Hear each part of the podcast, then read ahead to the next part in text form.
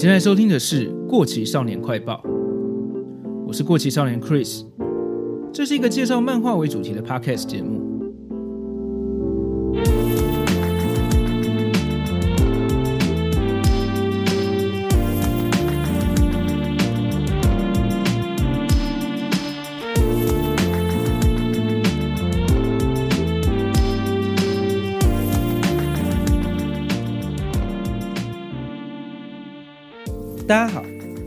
前阵子的节目中，我有提到，大概在今年六月的时候，有广播电台的节目邀请我去聊一些漫画的话题。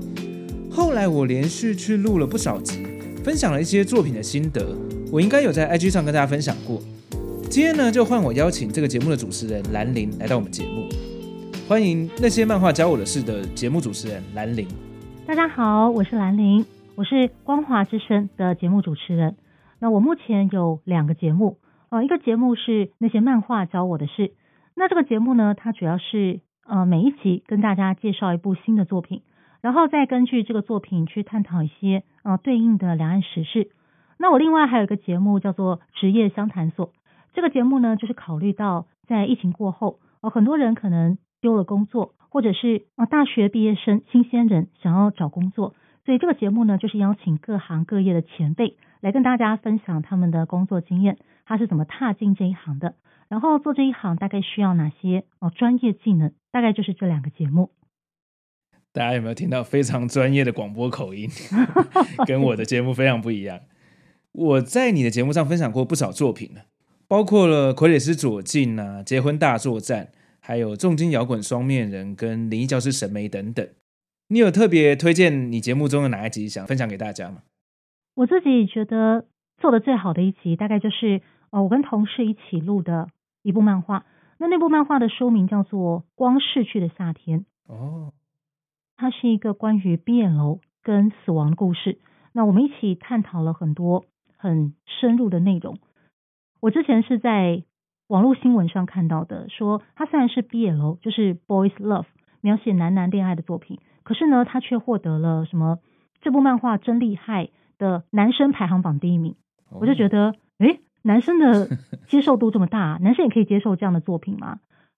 然后我就去看了这一部，我发现它除了有 B 楼的情节之外，它还有一些就是牵涉到死亡、鬼怪，就是一个非常悬疑、非常奇特的作品。我就觉得哇，这一部真的太棒了，我一定要推荐给大家。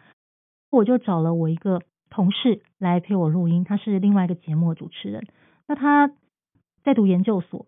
然后对于就是很多我觉得啦深奥的议题也很有研究，所以我就邀他来探讨。就是如果你爱的人他过世了，他离开了，但是他又以另外一种形式回到你身边，只是这个你爱的人的外表之下，可能里面是别的生物。那如果是你的话，你会接受吗？你爱的到底是这个人的外表，还是他的内在？就我觉得这是一个。关于死亡，关于爱情，关于失去，就是一个很很深奥的话题。我觉得很多人在遇到这样的话题的时候，应该会非常的纠结。对，所以我非常推荐这部漫画给大家。这部作品最近还蛮常听到，蛮红的。对，听你这样介绍，也有点，我也有点兴趣。对，这部《光逝去的夏天》非常推荐。另外有一部作品想推荐给大家，也是我跟那位同事。一起录的，那这一部就比较轻松搞笑，它叫做《绝对会变成 b 楼的世界》，VS 绝对不想变成 b 楼的男人。哦，他是描述说一个普通的路人主角，他突然觉醒，发现自己是 b 楼漫画的一个路人。最好的证据就是他发现他周围的男人帅哥都会自动配成对。他本来觉得自己还蛮安全的，因为我就是个路人嘛，我不是帅哥。对毕业楼的帖子就是一定是帅哥会谈恋爱，跟我这个。长相平凡的路人没关系，直到他发现他的弟弟中招，被同班同学告白了，然后也沦陷了，他就觉得不行，我觉得我很危险，我绝对不想要跟男人配成对，我还想要找一个巨乳正妹，然后结婚生子，让我妈抱孙子呢。所以他就去找了一大堆毕业楼的书，想尽办法要找出各种毕业楼的套路，然后避免自己掉进这些套路里面，跟某个男人修成正果。然后那集我就跟同事探讨了很多，就是毕业楼常出现的老梗套路，好比说在医院里就会出现那种失忆的情节，然后你就会重新跟这个人谈一段恋爱，或者是下班之后的饮酒会上，通常会有一个人喝醉到无法回家，然后你如果送这个人回家的话，好，路上就会发生各种意外，下雨啦，错过电车啦等等，导致你们两个最后一起住进宾馆，然后就发生关系，然后就变成一对。就我们那集讨论了很多 BL 漫画，其实应该说很多影剧作品啦，都出现了各式各样的老梗，然后狠狠的吐槽了一番。所以非常推荐这两部作品，完全不同的调性，但是都非常有趣，推荐给大家。为什么听你讲的都很有趣？难道我真的 会去开始看 BL 吗？感谢你的推荐。那这个广播节目的内容也会上架在呃 Podcast 平台上，那大家也可以去搜寻那些漫画教我的事来找来听听看哦。之前在跟你聊天的过程中，我有发现你还蛮喜欢《灵异教师》神眉的，而且你还有看过他后续的两个作品嘛，所以刚好神眉这个作品非常符合我节目的这种分享老漫画的风格，所以今天邀请你来就是要来聊聊这部经典的灵异作品，那我们就开始吧。好的。《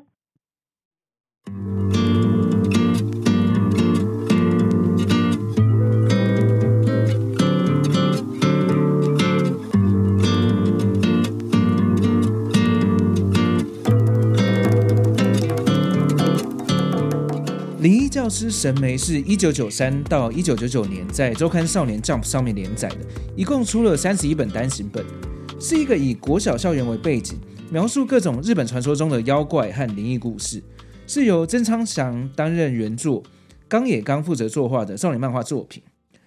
主角是一个左手戴着黑色手套的审美老师，虽然平常在学生眼中是个搞笑的笨蛋，但他其实是拥有强大灵力的除灵者。他的左手中封印了一个恶鬼，这是因为他小时候在一场除灵的事件中发生了意外，导致他的恩师美奈子老师牺牲了自己，把凶恶的霸鬼封印在神眉体内。从此，神眉的左手就成为了鬼手。也因为这样，神眉立志成为老师，跟他最敬仰的美奈子老师一样保护学生。灵异教师神眉算是单元剧类型的故事，每一话都会出现新的妖怪或是恶灵。介绍了很多日本经典的灵异故事，像是裂嘴女啊等等。嗯、我想兰陵你应该也对神眉蛮有回忆的吧？对，嗯、呃，我记得我当初开始看审美的时候也是国小，所以可以说是跟那群主角的学生们差不多年纪。而且很巧的是，我的班导也是男生，对，所以你可以想象，就是看这部漫画让我觉得非常的有亲切感。而且那个时候刚好也是台湾掀起了一股就是。恐怖灵异节目话题的时候，什么玫瑰之夜、鬼话连篇啦，诸如此类的。那这种校园恐怖的故事本来就很受欢迎。我记得那时候还有什么校园鬼话，什么厕所里的花子之类的。然后自己所处的那个不管年龄层还是班导，也都很符合这个漫画中情境的情况下，对这部漫画就变成了我童年非常重要的一个启发。其实这部漫画在当时真的非常受到 国小。国中生的欢迎，而那个年代还是一个有租书店的年代。那每次有新的漫画放在架上的时候，大家都会抢着先借来看，尽管它的价格比较贵。我记得那时候审美啊，新书放在架子上，通常会放个四到五本，因为要借的人实在是太多了。对，所以店家会一次进个四到五本，让大家去看。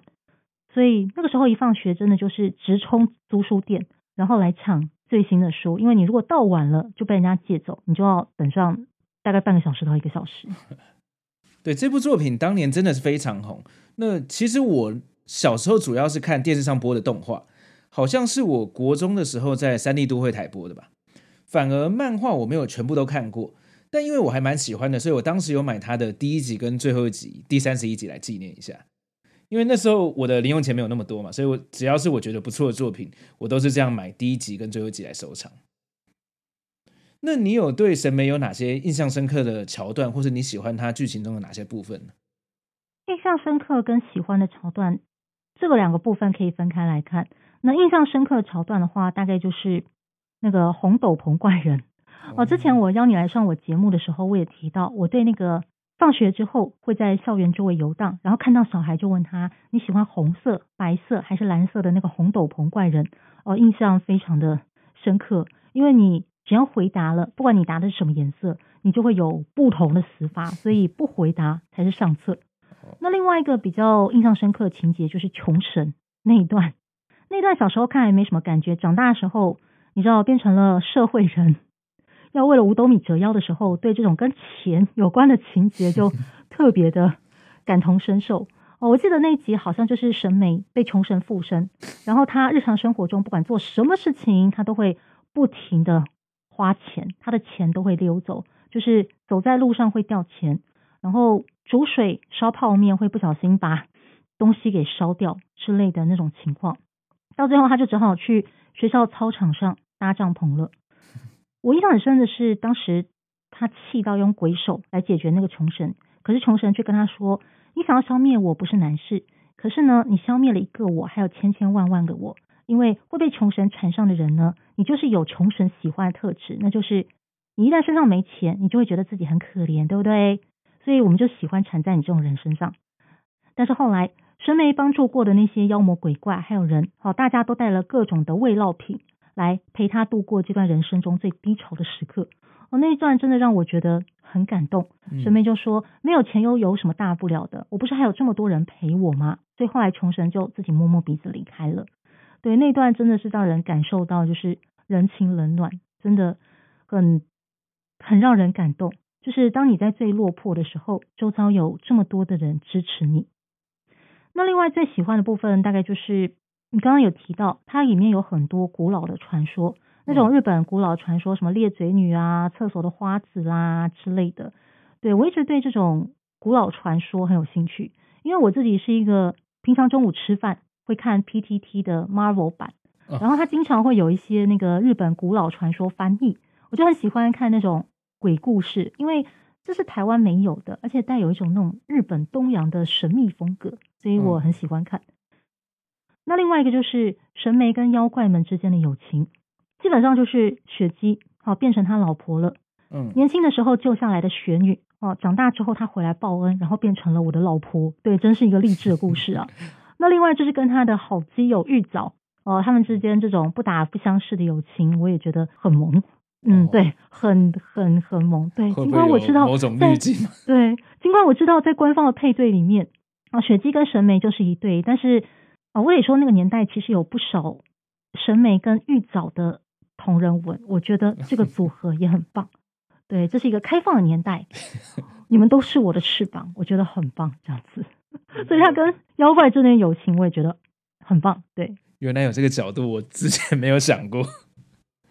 所以这部作品的确有很多会红的元素啊，不管是少年漫画那种强调热血友情之之间的东西，或是灵异的题材，还有老师跟学生之间的羁绊。除此之外，我觉得他的搞笑部分也是当时让我非常喜欢的地方。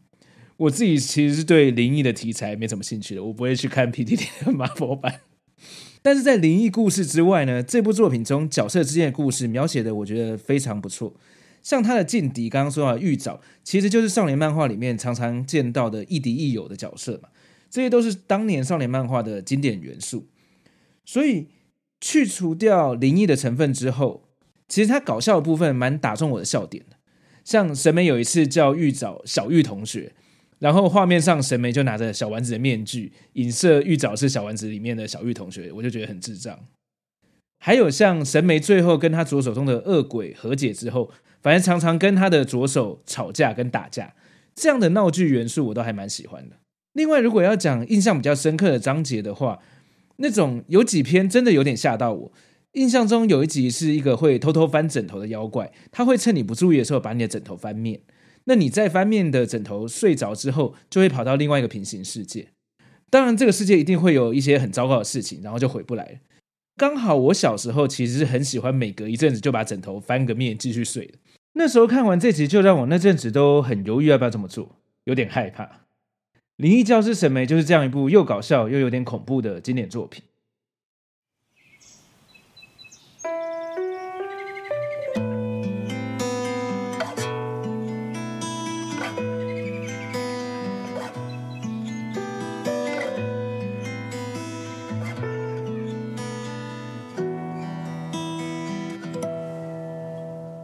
最经典的第一部《灵异教师神眉》在一九九九年完结之后，两位老师后续还有合作几部漫画，但都没有像神眉这样成功。所以在二零一四年，他们又回来画了神眉的续作《灵异教师神眉 Neo》，还有二零一八年又出了一部《灵异教师神眉 S》。这两部我就都没有看过了。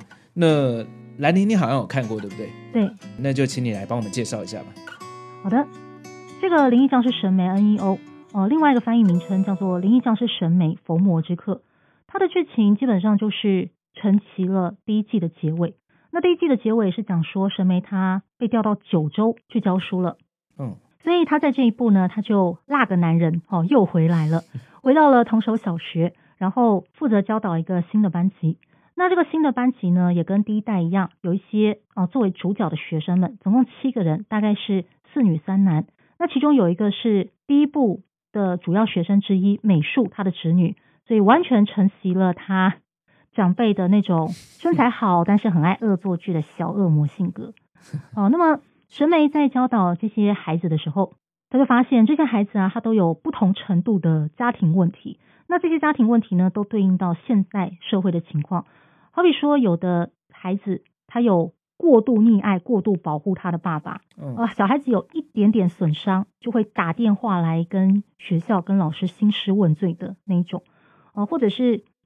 父母离异，然后就对小孩子不闻不问的家庭，对这些小孩都有很现代化的家庭跟教养问题，所以神眉就会在斩妖除魔、保护他们的过程中，跟这些学生们打好关系。这是第一点。那第二点就是第一部的一些老班底又回来。那首先第一部里面，大家还记不记得有一个绑双马尾，然后很聪明，但是个性脾气有点冲的女生香子。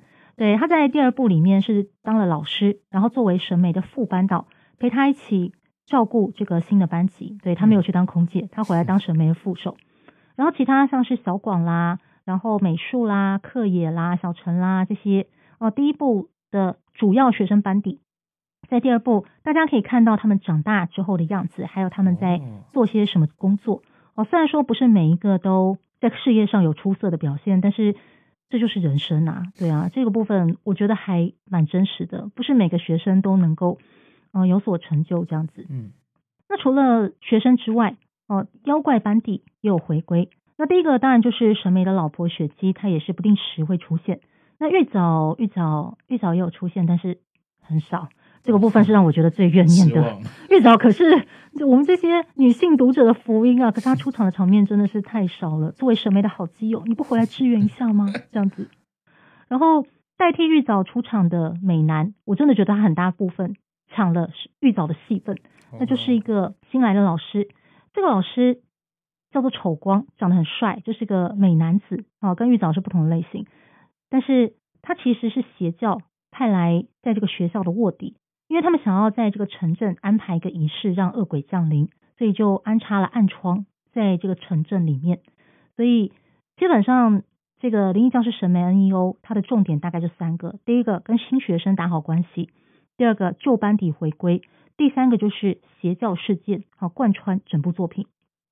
所以这个邪教事件跟呃妖怪跟灵异有关吗？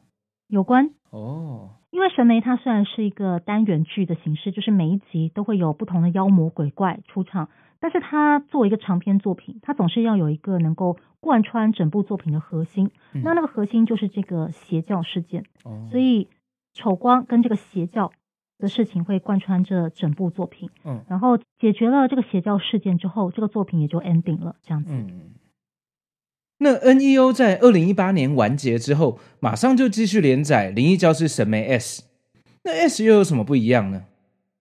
《灵异教师神眉 S》的部分呢，它的篇幅就比较短，它只有四集已经完结了。那基本上它沿用的是刚刚讲的 NEO 的旧班底，差别是在于说 S 它的剧情是着重在都市传说这个部分。嗯对，它这集探讨了各式各样的都市传说，不是说像 NEO 那样子着重在校园里啊、学生们日常生活中啊发生的灵异事件，它就是 focus 在都市传说。嗯、那这个都市传说有那种比较古老的都市传说，我曾经在 PTT 上面看到的，就是日本的古老传说，扭来扭去，听说看了就会让人发疯，但是主要是出现在乡间、稻田里的那一种。哦，乍看之下以为是扭动的稻草人，等你近看的时候你就疯掉了，是不能看的。对，然后还有一些比较现代化的都市传说，例如说像是死掉的 YouTuber，这么新，这么新的题材。对，例如说像是死掉 YouTuber 回来继续做节目哦、呃，或者是跟那个 AR、VR 这种虚拟实境有关的。所以 S 跟 NEO 比起来，它很恐怖。对，它真的就是主打恐怖。所以你如果胆子不是很大的人，最好不要轻易翻开这部作品。那它虽然只有四集，但是它也是有一个贯穿整部的主轴，就是它会有一个神秘的高中生七节义太郎，他会经常出现在这些发生都市传说的地方，然后从旁指点学生们，就是这大概是一个什么样的都市传说，甚至会剧透告诉他们如何解决之类的。对，那这个人是幕后黑手吗？他这么做有什么用意呢？对，这个就是隐藏在 S 这个系列里面的一个谜团，嗯，一个主轴。那一样，当你解开了这个谜团之后，这个作品就结束了。听起来就是更符合现代化的故事背景，我觉得好像还蛮厉害的。但是因为我个人没有很很敢看恐怖的故事，所以 不知道我会不会去看，就留给有兴趣的听众自己去找来看看吧。谢谢兰宁帮我们介绍这两部作品了。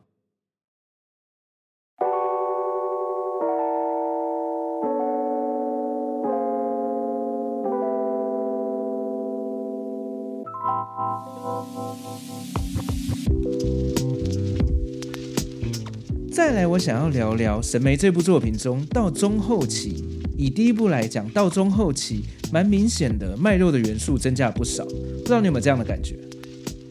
确实我觉得好像到后面有一点该怎么讲，儿童不宜。就是作为一个女性读者，我会觉得你好像卖肉卖的有点凶这样。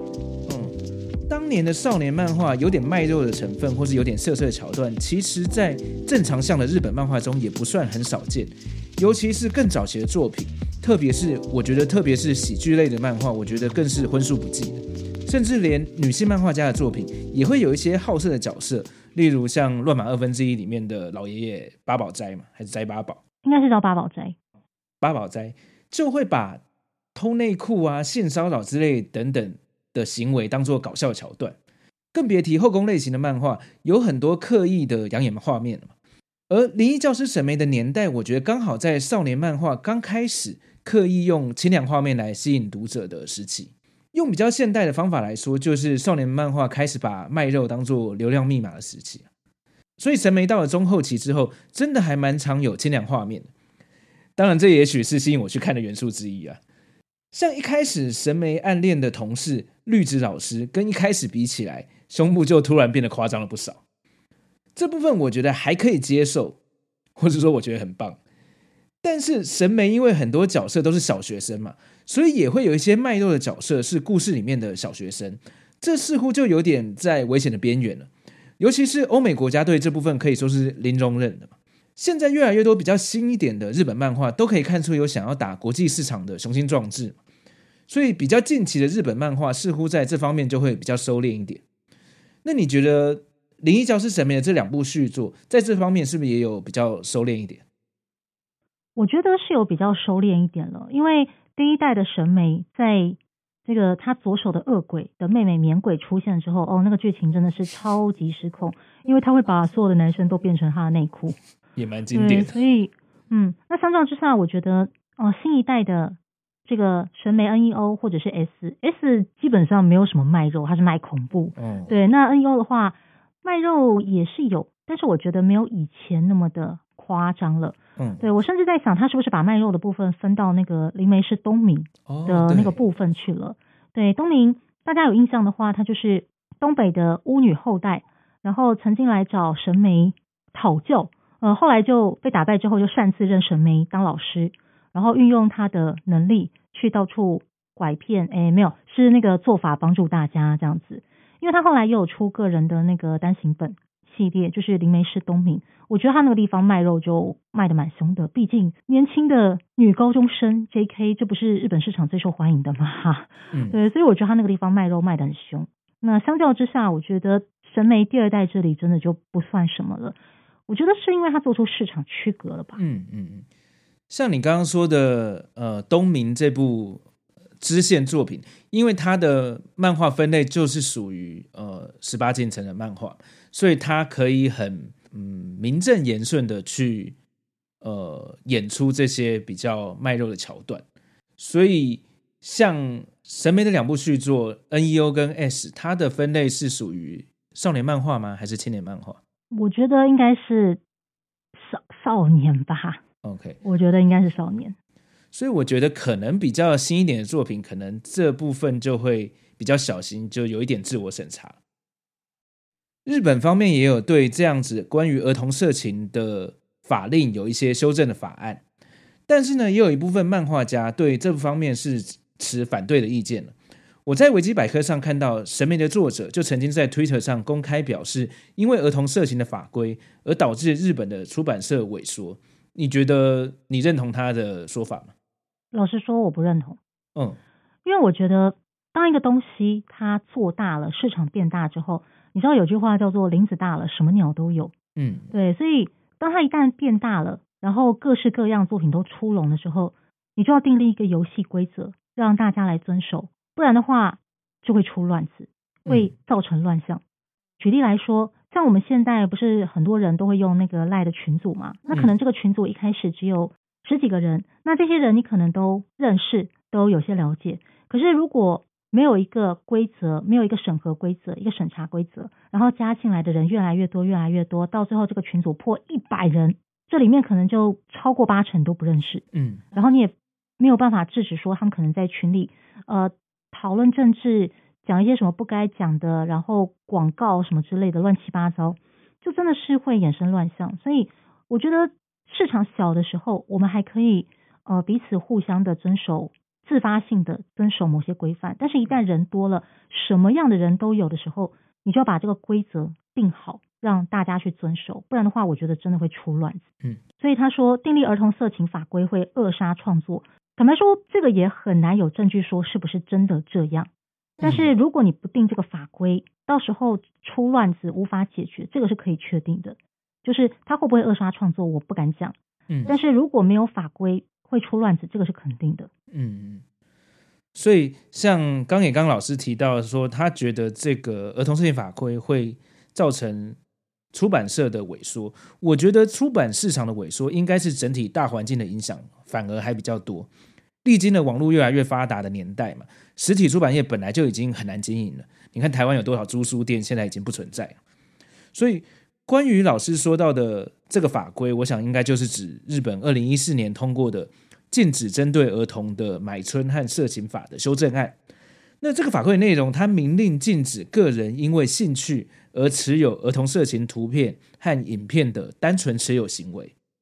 如果有人为了满足性的好奇心，持有未满十八岁儿童的色情图片，将被处以一年以下有期徒刑，或是一百万日元以下的罚金。但是有一个但书，它有特别规定，动漫画和电脑动画是不属于限制的对象的。所以我觉得，呃，这其实就没有到很影响呃漫画创作吧。当然，大环境会让大家对这部分的作品会更谨慎，但是我觉得不至于到让出版市场萎缩的程度。另外，这个新法实施后的第一年是宽限期，让原本有这些收藏的人在一年内可以去销毁处理现有的色情图片，那就不会受到以上的法则来罚款。所以，我觉得在法规上来看也是蛮合理的。那你要说它对漫画产业的萎缩到底有没有影响？也许有一点，但我觉得真的没有那么大。所以，就像兰妮刚刚讲的，我觉得，呃，你的你的市场要越做越大，那。就是做好分级制度，然后法规定清楚，社会上有共识，那大家就照着规则走，应该是比较好的解决方法。那日本那边开始会有这样子的关于儿童色情的修正案，我想一部分的原因是欧美国家针对日本的这种比较呃萌系的动漫创作，觉得有助长恋童的风气，而有打法的言论出来。但是有一派的说法，反而觉得这些二元创作作品提供了想象，反而能抑制犯罪。那你觉得你比较偏向哪一派的说法？老实讲，我觉得都有可能。哦，对，都有可能。你说这种萝莉作品会不会助长犯罪？嗯，老实说，我真的不能够很铁口直断的说不会，因为这个世界上什么人都有。对，有看二次元就觉得满足了的人，我看了二次元，我拥有二次元，我甚至可能有个人形抱枕，我就不需要去对真人下手了。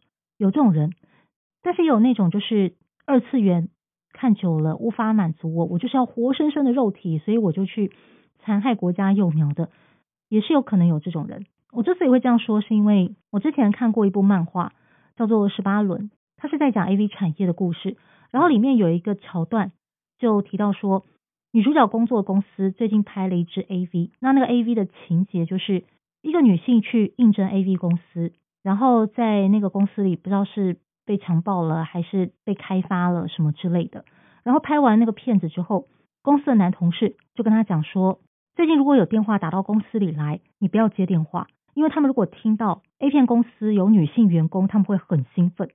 对，因为真的会有变态把那个 AV 的故事当真，嗯，所以对应到这个，你说漫画是不是会助长恋童？会不会有看了二次元依然不能满足的人？我觉得可能会有，所以才要定好游戏规则，就是定好法规、定好法则。如果你越界了，我们要怎么怎么处理这个样子？而且老实说，到目前为止，其实并没有真实的案例，是因为我看了。萌系萝莉相关的漫画而去犯罪的，目前并没有这样的案例。那如果将来真的不幸出现了这样的案例，我相信日本政府他会视情况修法的。那就表示现在的游戏规则、现在的法规没有办法遏制这种人。所以如果真的发生这样的事情，他会修法的。